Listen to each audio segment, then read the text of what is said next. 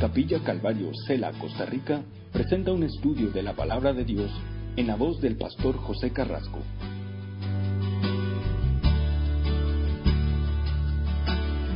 Abramos nuestras Biblias en Salmos. Libro de Salmos, capítulo 39. Vamos a continuar con nuestro estudio a través del libro de Salmos. Salmo 39. Continúa este salmo, o este libro de Salmos, y nos habla aquí de este, en este capítulo otra vez, que es un salmo de David. El título dice al músico principal, a Gedotum, salmo de David. Al músico principal, al director eh, eh, de coros del templo. Ahora, hay algunos que piensan que esta referencia es al Señor. Él es el más grande director. Y hay otros que piensan que es a un hombre que era el que estaba a cargo de dirigir la adoración, para que tuviera este cántico, tuviera este salmo y obviamente le pusiera música y lo hiciera sonar en alguna ocasión. Entonces, aquí nos menciona este personaje, Gedotum, y David designó algunos líderes de alabanza en el templo. En Primera de Crónicas 16, ahí usted ve una lista de ellos, y este es uno de ellos, un director de culto, un director de alabanza en el templo. O sea, había un orden en donde ellos ya tenían estas personas que dirigían y que eh, hablaban y preparaban al pueblo para eh, adorar al Señor. ¿En qué tiempo fue escrito este salmo? Precisamente no lo sabemos. Hay algunos que piensan que fue en los últimos años de la vida eh, de David, al final. Puede ser, hay otros que hablan más o menos del tiempo cuando era perseguido por Absalón, entonces ahí hay opiniones. Pero vamos a mirar aquí cómo David comienza este salmo y continúa como eh, ya hemos visto los otros salmos, ¿ya? el 38 y los otros, como que todavía hay ese pecado en la vida de David y que todavía Dios lo está afligiendo producto de su pecado.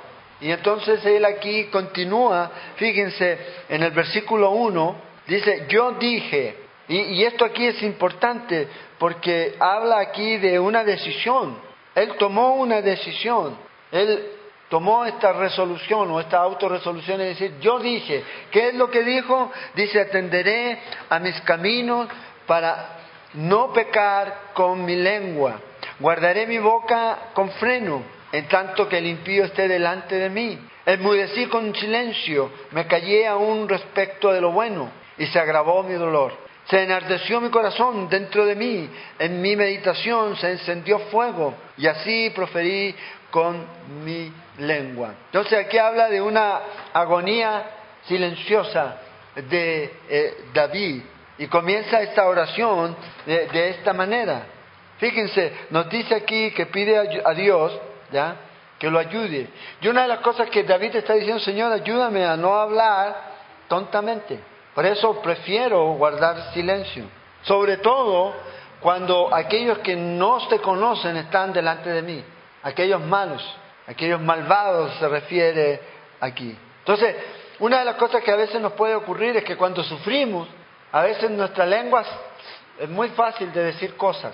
Es muy fácil a veces de murmurar, es muy fácil de hablar con enojo, es muy fácil de criticar a otros y también a Dios. Entonces David aquí está diciendo, Señor, guárdame, que no hable, especialmente frente a estos que no te conocen, especialmente frente a ellos. A veces nosotros como cristianos tenemos un problema y es ese, que hablamos de nuestra situación y lo hablamos en una mala o, o con una mala actitud frente a personas que no son creyentes.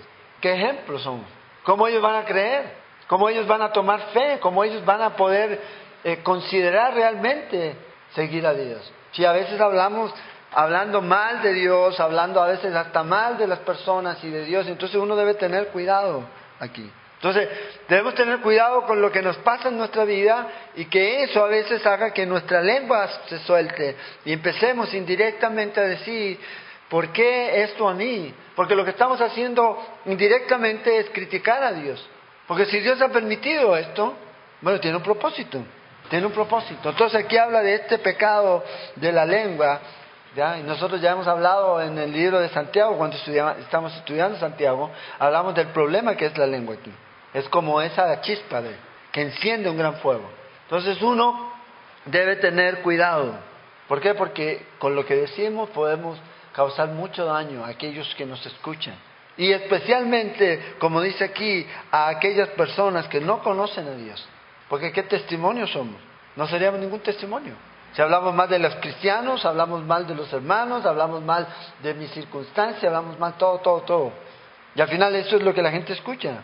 Entonces, si nuestros hijos escuchan esto, y esto también es una lección como padres, que usted lo único que hace es murmurar y hablar mal y mal y mal y mal, entonces no se extrañe, ¿ya? no se extrañe de que ellos después lo insulten a usted.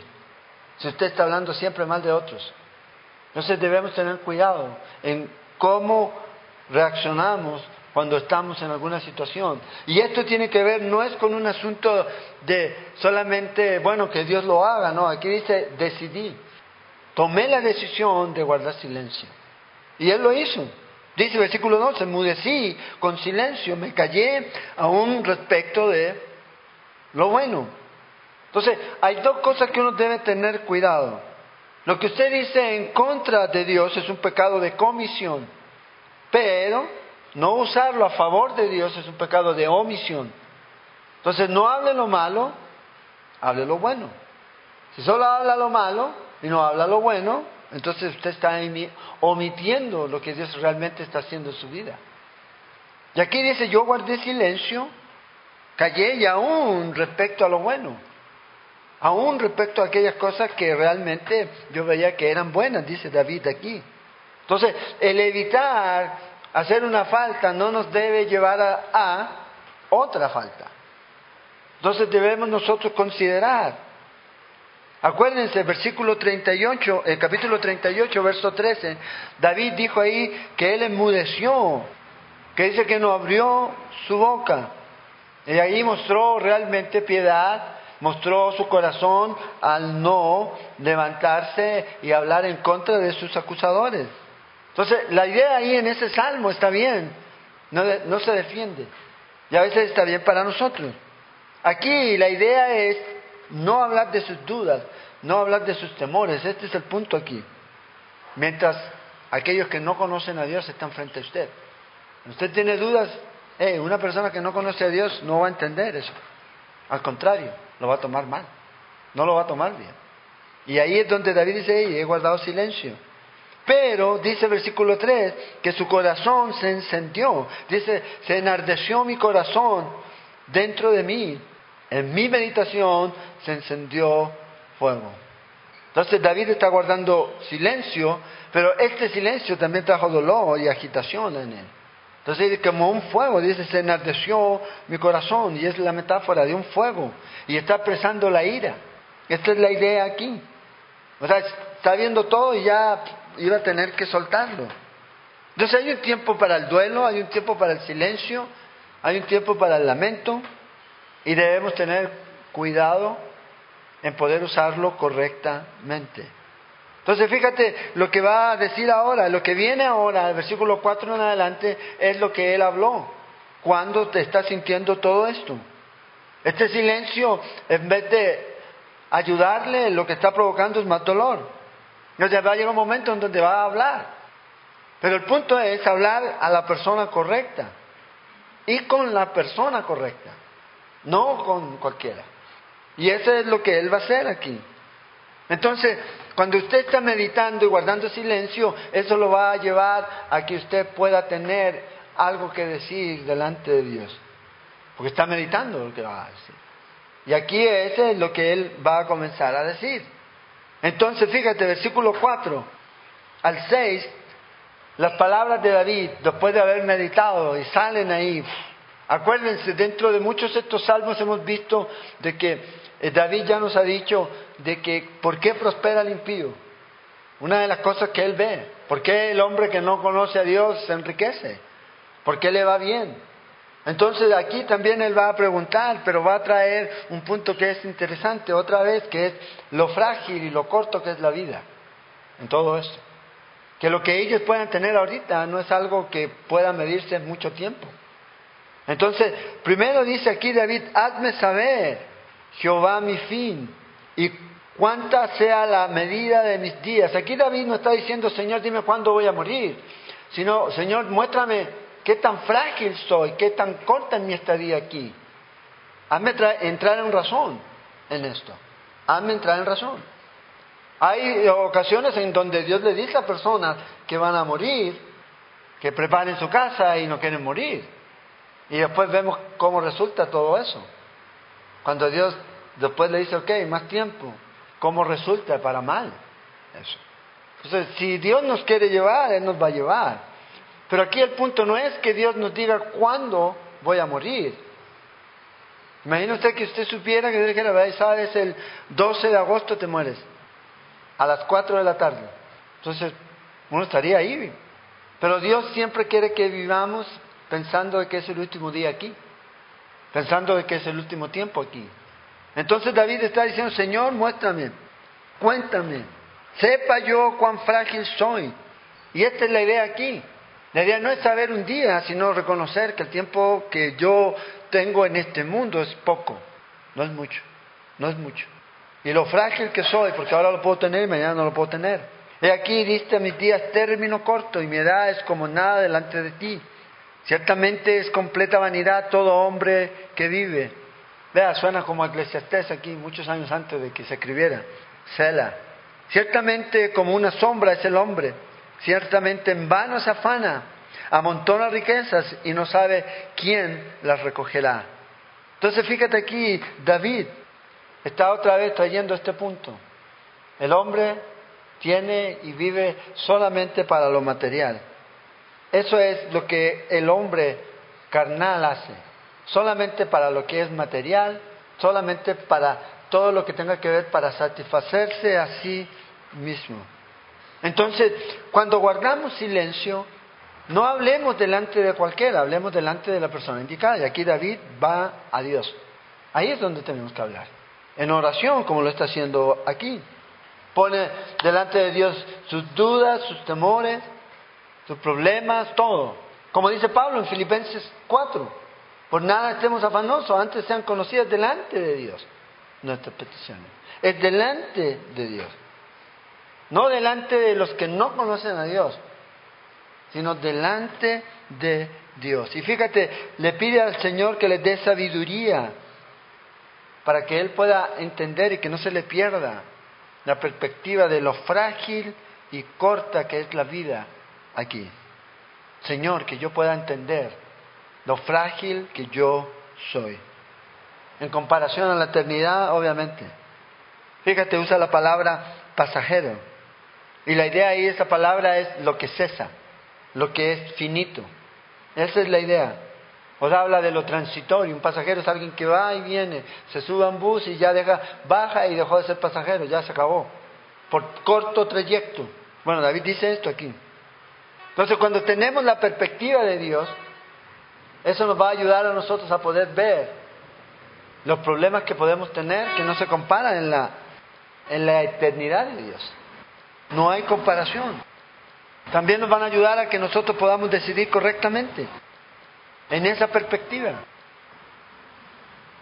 ¿Por qué? Porque a veces nosotros nos abandonamos tanto por tantas cosas y perdemos la perspectiva de que nuestra vida aquí es corta y que mientras nuestra vida no esté siendo usada para hacer la voluntad de Dios, la estamos perdiendo. Porque al final de cuentas lo que va a quedar es eso. Lo que usted y yo hemos hecho por Cristo y para Cristo. Lo demás no tiene valor en lo eterno, con Dios. Todo lo que yo pueda lograr para mí no tiene valor. Entonces viene donde el Señor y le pide al Señor que le dé sabiduría. Hacia Él debemos ir siempre. Si usted tiene algo en su corazón, dígaselo a Él. Y aquí David le está pidiendo al Señor que le dé. Fíjate, le dice, Señor, hazme entender cuál es mi final. Hazme entender mi final aquí. Eso es lo que yo quiero saber, esa es la realidad que yo necesito tener siempre. ¿Para qué? Para que yo pueda tener la perspectiva correcta. ¿Qué estoy haciendo con este, esta vida corta que Dios me ha dado aquí? Uno dice 100 años, pero que son 100 años en la eternidad infinita. 80 años, 70, 50, no sé. cuántos años podamos llegar a tener. Lo compara, fíjate, como un palmo. Un palmo era una de las medidas más pequeñas que usaban en ese tiempo, 17 centímetros. Así es la vida, la brevedad de la vida aquí en la tierra. Y esto es lo que Él quiere. Entonces, si la vida es corta, y no es una, eh, el título de una película, pero si la vida es corta, nosotros necesitamos entender, bueno, ¿qué es lo que podemos hacer en esta vida corta? ¿Se podrá hacer algo? Vea Jesús lo que hizo en tres años.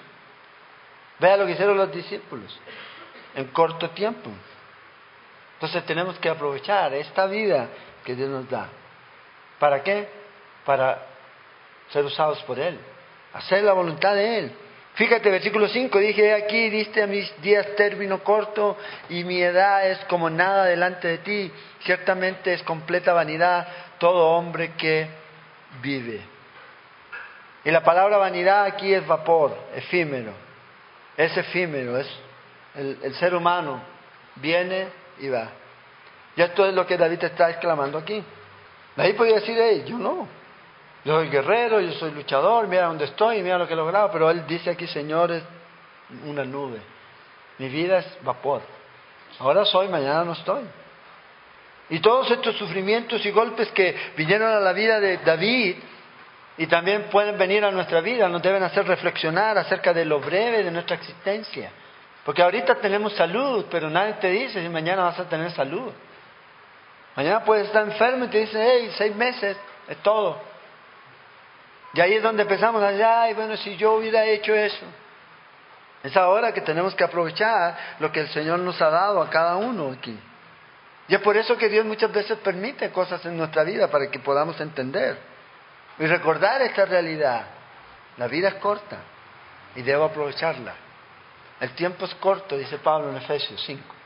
Los días son malos. ¿Y qué debemos hacer? Aprovecharlo, redimir el tiempo hacer las cosas que realmente nos edifican y también edifican a Dios y glorifican a Dios, que edifican a los hermanos aquí. Entonces, ¿qué es lo más importante que debe primar en esta corta vida que usted y yo tenemos aquí? Estoy hablando de esta vida física aquí, en este lado de la eternidad, porque nosotros vamos a seguir viviendo cuando vamos a la, presencia del Señor. Pero aquí en este cuerpo, ¿qué es lo más importante? Lo más importante para nosotros es nuestra relación con Dios. Porque esa relación con Dios es eterna. Sigue. Va a seguir y va a seguir. Todas las otras relaciones van a cambiar de perspectiva. Pero la relación que se va a mantener siempre es esa relación eterna con Dios.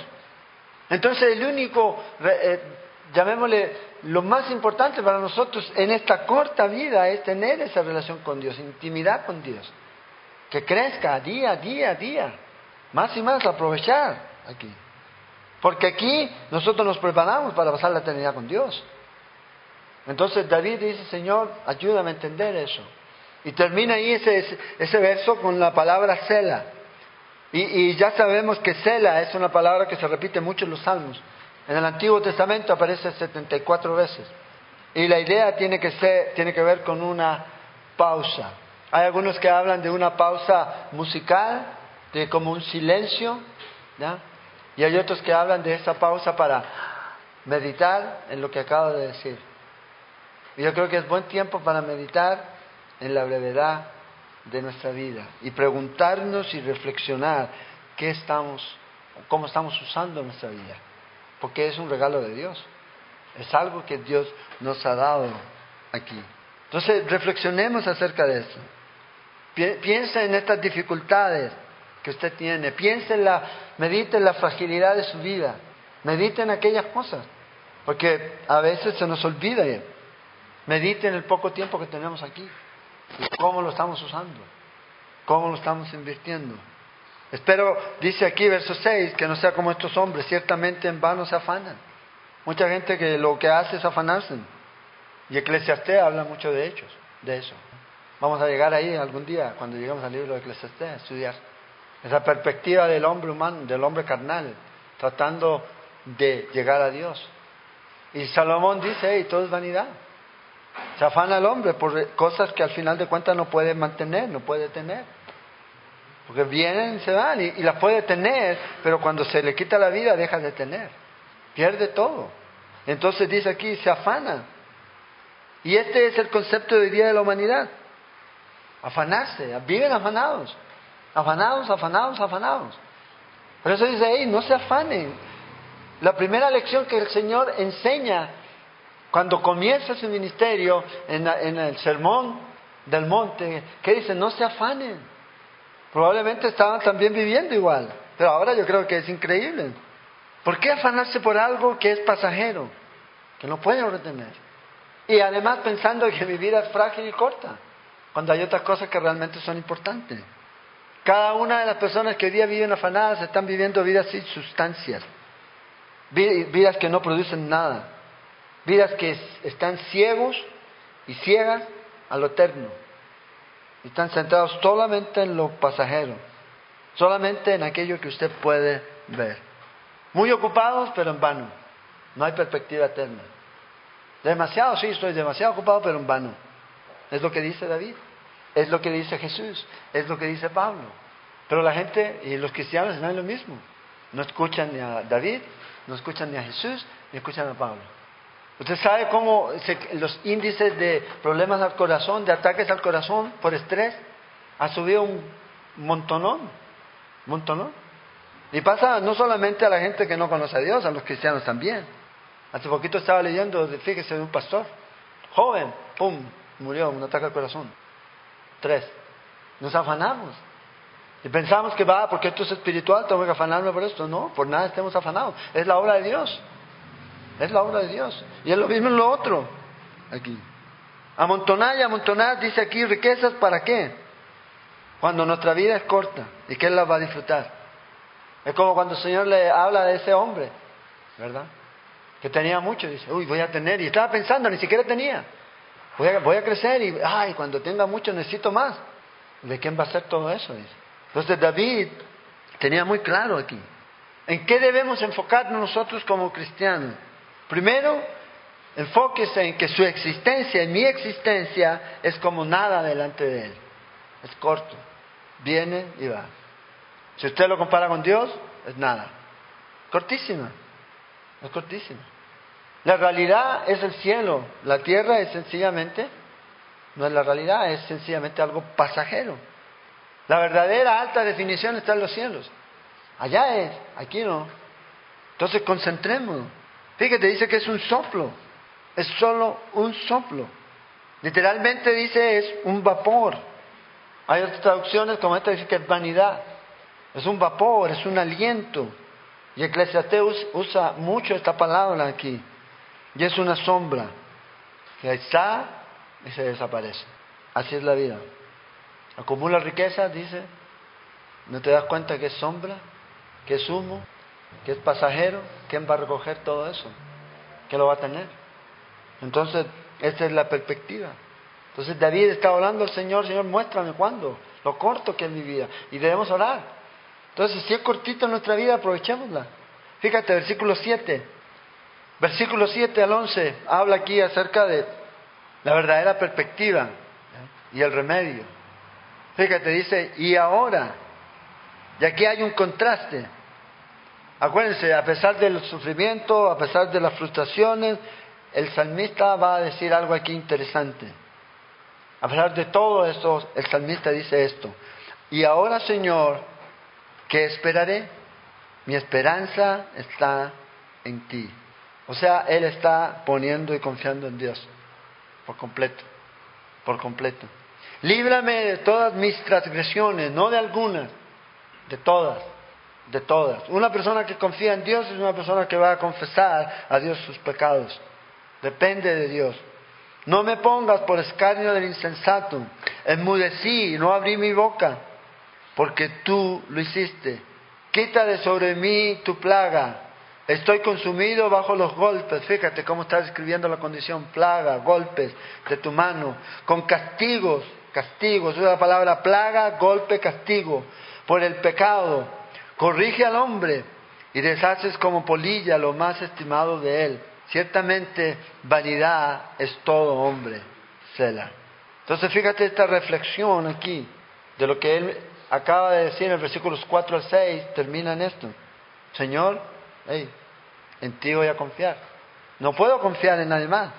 O sea, usted como creyente y yo como creyente podemos poner nuestra confianza, lo que viene, el futuro, en las manos de Dios. Debemos esperar en Dios. Entonces David dice, hey, no voy a confiar en mí, no voy a confiar en otro mortal que su vida es como el vapor, tan corta como la mía, voy a confiar en quien realmente es eterno. Y este es en Dios. O sea, la expectativa está ahí, en Dios, no en nosotros, no en otro hombre. Jeremías lo dice, hey, si usted confía en un hombre para salvación, maldito. El hombre que confía en otro hombre. Nuestra confianza está en Dios. Ahí debe estar nuestra confianza. Y fíjate, dice aquí que el Señor va a poner los pies sobre este hombre, sobre la roca. Pasó de la arena donde estaba a la roca. Y yo creo que no hay una cosa más grande que poder escuchar a un hombre decir, hombre o mujer, decir, mi confianza y mi esperanza está en Él. Cuando alguien dice eso es porque realmente está en la roca. Pero si alguien anda ahí con, todavía con, ah, que su confianza está en Él, en ella, en estos, está en tierra peligrosa. La verdadera, el verdadero fundamento es en Cristo. Y es ahí donde debo tener nuestra confianza. Dice, mi esperanza está en Él. ¿Cuál es el mejor, el mejor refugio para nosotros? Él. No hay otro mejor. Y la gente sigue, insiste, insiste en buscando otras cosas, sustitutos baratos, pero no lo va a encontrar. Líbrame de todas mis transgresiones. Entonces David está poniendo bien los ojos en Dios. Dice, hey, no voy a librarme yo de mis pecados, eres tú que me tienes que librar. Eres tú el que me tienes que perdonar. Miserable de mí, decía Pablo, ¿se acuerdan? ¿Quién me librará de este cuerpo de muerte? En Romanos 7. Pero gracias, dice, sean dadas al Señor. Gracias. Y a los que son y a los que están en Cristo Jesús, dice Pablo, no tienen condenación. Entonces aquí David está eh, eh, hablando antes de que Pablo y está diciendo lo mismo, Señor, líbrame tú de mis transgresiones porque soy miserable. No diga eso, pastor. Es lo que dice Pablo, miserable. Eso es lo que éramos. Pero si recurrimos a la persona correcta y al lugar correcto, entonces vamos a poder ser limpios, librados, perdonados. Fíjate, no solo quería ser librado, aquí dice, de algunos, sino de todos mis pecados. Aquí. O sea, el ocultar pecados a Dios es una necedad. Uno dice, ay, nadie sabe. Dios sabe ninguno de nuestros pecados, ninguna de nuestras acciones quedan ocultas. El Señor conoce nuestro levantar y nuestro acostar, nuestro entrar y nuestro salir. Conoce nuestras palabras antes que se formen. Conoce nuestro corazón mejor que nosotros mismos aquí. Entonces fíjate, si tú quieres confiar en Dios, Dios te va a llevar a deshacerte de todo aquello que te impide confiar en Él. Y el pecado es una cosa que nos a veces nos hace no confiar en Dios. Y nos condena, no nos trae a Dios aquí. Entonces todo debe ser quitado. Todo aquello que nos estorba tener esa relación con Dios. Quita de sobre mí tu plaga, dice el versículo 10. Estoy consumido bajo los golpes de tu mano. Mira, esta es la oración de David. Estaba en un gran problema. Sentía que Dios lo estaba, pero disciplinando duramente. Señor, quítame. Tú, Aquí David no está justificándose. Y está diciendo, Señor, ¿por qué me haces esto si yo soy tan bueno? No, sencillamente, Señor, ayúdame, ayúdame, quítame, límpiame, líbrame de todas estas cosas que me están teniendo aquí sumido. Quiero, voy a confiar en ti, quiero confiar en ti. Golpes, plagas. La palabra golpes o la palabra plaga se puede traducir como golpe. Cuando leemos en el libro de Éxodo dice que Dios golpeó la tierra de Egipto con plagas. Y eso es lo que son. Es la consecuencia, es el castigo muchas veces del pecado. Dios lo golpea y permite cosas. Aquí David está diciendo, esto me está pasando. Señor, quítalo. Entonces la única manera que podamos tener una conciencia limpia es cuando confesamos delante de Dios nuestros pecados. Versículo 11 dice, con castigos por el pecado corriges al hombre y deshaces como la polilla lo más estimado de él. Ciertamente vanidad es todo hombre. Sela. Ahora, Dios nunca juega con su varita, la varita de la disciplina. Cuando Dios usa su vara, Y esto es para nosotros que somos papás. La idea es que la sintamos. Es la idea. Dios quiere que tú sientas la vara. Cuando estamos mal, cuando estamos portándonos indisciplinadamente, se debe sentir. Por eso ya sea la cuchara o lo que tú tengas en tu casa, que tu hijo la sienta. Y que sienta que hay un dolor, consecuencia de su mala acción. Y que eso va a producir. Y es lo mismo en la vida espiritual. Pero van a salir todos los psicólogos a decir, no, eso es violencia. no estamos hablando de pagarle con un mazo con clavos a un niño. ¿Ah? Es una vara, es un golpecito seco que sienta el calorcito, ¿ya? Y que, ay, hay algunos que son machitos, machitos, no lloran, pero así les duele. Pero hay otros que van a llorar. Bueno, la disciplina de Dios igual. Dios no nos hace, ay, pobrecito. No, si Dios está viendo que vamos por mal camino, pao, pao, y duro, para que lo sentamos. Bueno, aquí es lo que David está diciendo. Con castigo, tú corriges al hombre, con disciplina. Usa tu vara en la mejor manera. No andas amenazando, te voy a dar. Si sigues así, te voy a dar. Dios no. va a venir, va a venir. Y la vamos a sentir. Y aquí David está diciendo esto. Y probablemente producto de su pecado, Dios tuvo que corregir a David.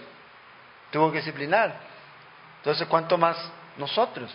Nosotros ayer empezamos a estudiar la vida de David, los miércoles con los servidores. Y vimos que David es un hombre conforme al corazón de Dios. Pero aún así, Dios lo disciplinó. Un hombre que amaba a Dios, que seguía a Dios, un hombre que era humilde, que era íntegro, pero aún así falló. Ah, pero David es un buen amigo mío, voy a dejar pasar. No, vemos aquí. Y fíjate, dice aquí que la polilla va a destruir todo. Puede tener dos referencias esta eh, eh, idea aquí de la polilla, ya sea por lo corto, pues pueden vivir semanas, algunas muy poco, o por la destrucción que produce la polilla en la ropa, la mariposa, esas que están ahí. Entonces hay una, o ya sea por lo breve o por la destructivo que es. Y parecer aquí que tiene que ver con eso. Que estas riquezas son consumidas por estas polillas y destruyen todo. Entonces ahí Señor le dice, Señor, tu castigo es grande, quítame. Y ahora fíjate, versículo 12 y 13. Oye mi oración, está orando aquí David oh Jehová, y escucha mi clamor. No calles ante mis lágrimas, porque forastero soy para ti y advenedizo como todos mis padres. Déjame y tomaré fuerza antes que vaya y perezca. Entonces aquí está esta petición que va creciendo y va creciendo. Oración, clamor, lágrimas. Y como dice aquí, Señor, oye mi oración. Y un llamado a Dios. Dios otra vez, Jehová, al Dios del pacto, recuerda tu pacto, no me destruyas, ten piedad de mí, esta es la oración, mis lágrimas están ahí, lágrimas sinceras. Probablemente esas lágrimas sinceras a lo mejor no van a conmover al hombre, pero ten seguro que van a conmover a Dios. A veces uno llora y... Eh, pero si es sincero, Dios sí se conmueve, porque Dios es misericordioso. Y Él también quiere que nosotros seamos así. Forastero soy, para ti, dice, y advenedizo, como todos mis padres. Ahora, David era nativo de Israel, él era el rey de Israel. Dios está diciendo, hey, soy forastero. Tengo esta ciudadanía y todo lo demás, pero aún así dice, soy forastero. Y la idea aquí es, soy un visitante en una carpa. Es lo que soy. Estoy en esta tierra, pero de visita. Nada más. Un par de noches y después me voy. Y esto es aquí. Otra vez, forastero, transitorio, otra vez de esta vida. Estoy aquí de paso. En realidad, esta este no es mi tierra. Hebreos 11:13 dice que nosotros debemos vivir como peregrinos, dice, conforme a la fe murieron todos estos, todos los que estamos leyendo en el Antiguo Testamento, sin haber recibido lo prometido, sino mirándolo de lejos y creyéndolo, y saludándolo y confesando que eran extranjeros y peregrinos sobre la tierra. Primera de Pedro 2.11 dice, amados, yo os ruego como a extranjeros y peregrinos que os abstengáis de los deseos carnales que batallan contra el alma. Entonces yo creo que es una buena perspectiva al entender, primero, la vida es corta, tengo tengo que usarla para Dios, y segundo, que esta no es mi tierra. que soy un pasajero aquí. ¿Y cómo debo vivir aquí? Es sencillamente abteniéndome de todos esos deseos que el mundo está ofreciendo, que la carne está tratando de sacar, que Satanás está poniendo. Entonces, viviendo como peregrino, esta no es mi tierra, yo no me voy a, a morir para lograr algo aquí, ¿no? Porque yo no voy a lograr nada, no importa. Pero Dios ya lo hizo por mí y voy a servirlo a Él. Entonces David le dice al Señor, Señor, ayúdame aquí. Ayúdame. Oye mi oración. Abraham fue el primer hombre que se declara como un peregrino en el Antiguo Testamento. Anduvo errante ahí. Y David también se está declarando el mismo, hey, yo soy aquí peregrino. Cuando usted dice, yo estoy de paso aquí, eso quiere decir que usted tiene un lugar eterno, fijo en otro lugar.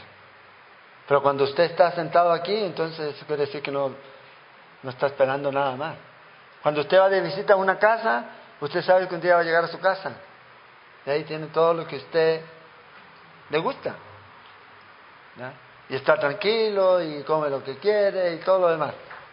Porque en el otro lado está de visita nada más. Bueno, esto es lo mismo. ¿Tenemos la confianza de que tenemos un lugar en otra parte? ¿O seguimos enfocados aquí? Y David dice, yo soy peregrino. Temporales en esta tierra. Tenemos la seguridad que no falta mucho tiempo para que lleguemos a esa casa. Porque la vida es corta. Ay, me faltan 20 años, pero que son 20 años. ¿Cuántos de ustedes tienen 20 años? Menos de 20. No mientan. Menos de 20. Ya. Entonces uno dice, bueno, me queda mucho por delante. Yo decía lo mismo. Hace 30 años. Y así va. Cuando cumple 40, se le va en el mundo abajo. Cuando cumple 30, cuando cumple 50, ya le dije, Señor. Y ¿Y para qué hablar después para lo que viene? Pero eso quiere decir que estamos más cerca de llegar a casa. Cuando tenemos esta perspectiva, no debería ser difícil para el cristiano morir. ¿Por qué nos aferramos tanto a la vida? A, esta vida. Cuando tenemos nuestro lugar allá. ¿Por qué envidiamos lo que tiene el pecador? Cuando tenemos lo más grande allá esperándolo. Y este debe ser nuestra confianza. Estamos de paso, no más ni menos. Déjame, dice David, verso 13. La idea aquí, Señor, aparta tu mirada. Mira en otra dirección. Señor, ten misericordia. Ese es el clamor de David, tomaré fuerza. David dice, estoy débil porque tu mano es muy pesada, Dios. Y necesito, necesito que la quites. Ayúdame aquí. Y está pidiendo humildemente, Señor, no me mires más ya con ojos de corrección, sino ahora mírame con ojos de misericordia. E, esto es lo que él pedía. Pero esto lo hacía con confianza, no como a lo mejor, no, con confianza. Antes dice que vaya y perezca. Y la idea aquí es antes que vaya a la tumba, como se usa en Génesis 15.2. Antes que yo muera. Antes que me vaya por el camino en que van a ir todos los demás. Señor, ayúdame. Porque a ese lugar yo no voy a volver. Acuérdense, en el Antiguo Testamento ellos no tenían toda la revelación. Nosotros sí la tenemos. Nosotros sabemos que la muerte no es el fin. La muerte es sencillamente el paso hacia la verdadera vida. La realidad. Ya no en este cuerpo, sino en un cuerpo nuevo. Señor, dame un respiro. Es como lo que David está diciendo. Ya sé, ya fallé, yo pequé, te pido perdón ayúdame. Entonces, la fe nos hace orar y pedir eso. Y vemos este resultado aquí. Aliviado en cierta forma, pero también aún no le quita todo. Porque todavía hay como ese dolor en el corazón, producto de su falla, de su pecado. Una consecuencia. Dios nos perdona. Y ya usted a lo mejor ya no siente la mano de Dios sobre usted, en la disciplina de Dios, pero a lo mejor la consecuencia está ahí. Y por eso a veces siente este pesar. Pero que el enemigo no nos condene. No nos condene. Porque ninguna condenación hay para los que están en Cristo Jesús. Ninguna. Entonces David termina este salmo aquí. Solamente voy a leer los tres primeros versículos del capítulo 40, porque sigue.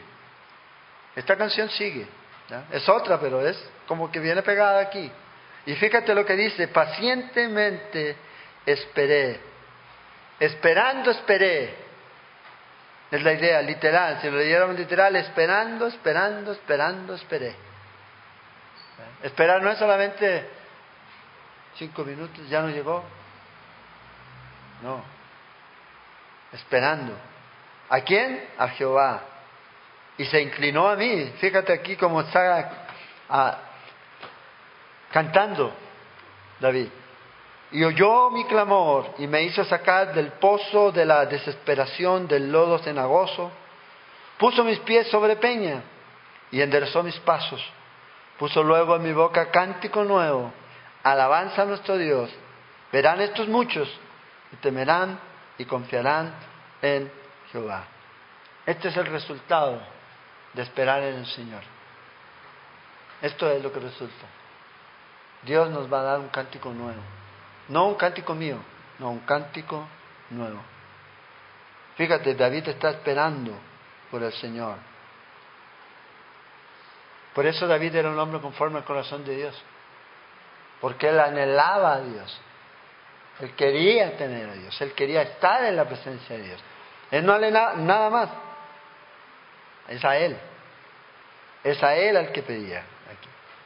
David esperó en el Señor, en el capítulo 37 no hubo respuesta, pero aquí esperó en el Señor y ve, ahí respuesta.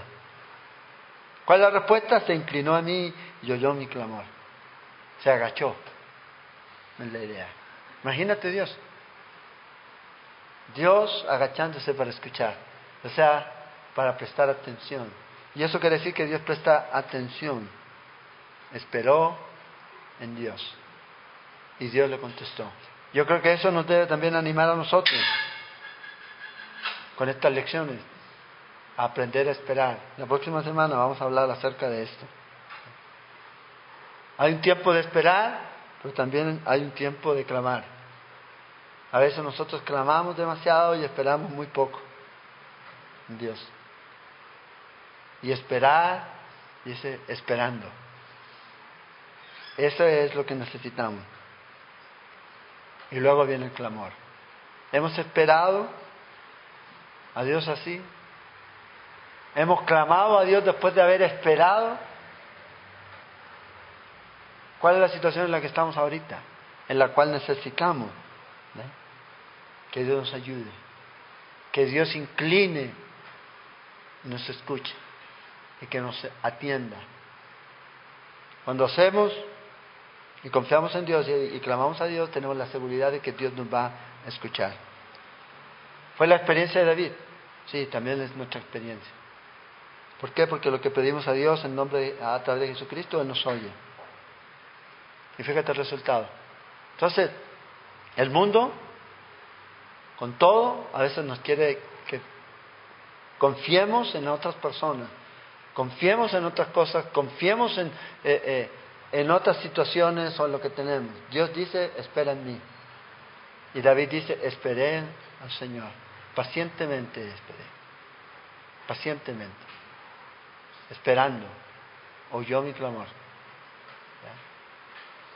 Y Dios se va a encargar.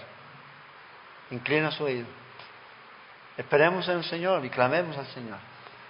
Y que sea como este clamor fuerte hacia Dios en todas las circunstancias, en todo lo que nos toca vivir, en todo lo que estamos pasando ahorita aquí. Porque nosotros queremos a veces que Dios nos ayude en forma inmediata, pero a veces no pasa.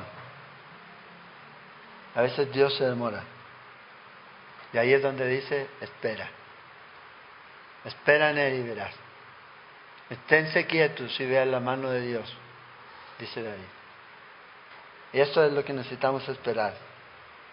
¿Cuál es la lección que Él me quiere enseñar mientras espero?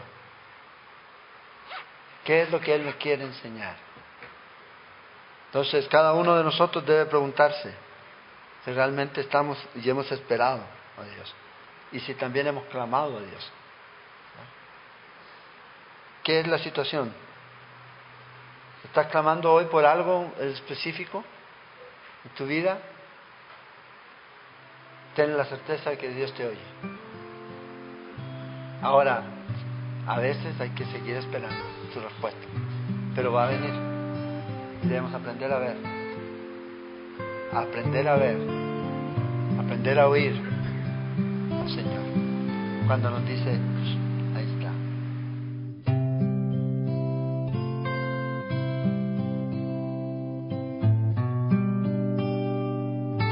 Esperamos que este estudio de la palabra de Dios haya sido de edificación para su vida.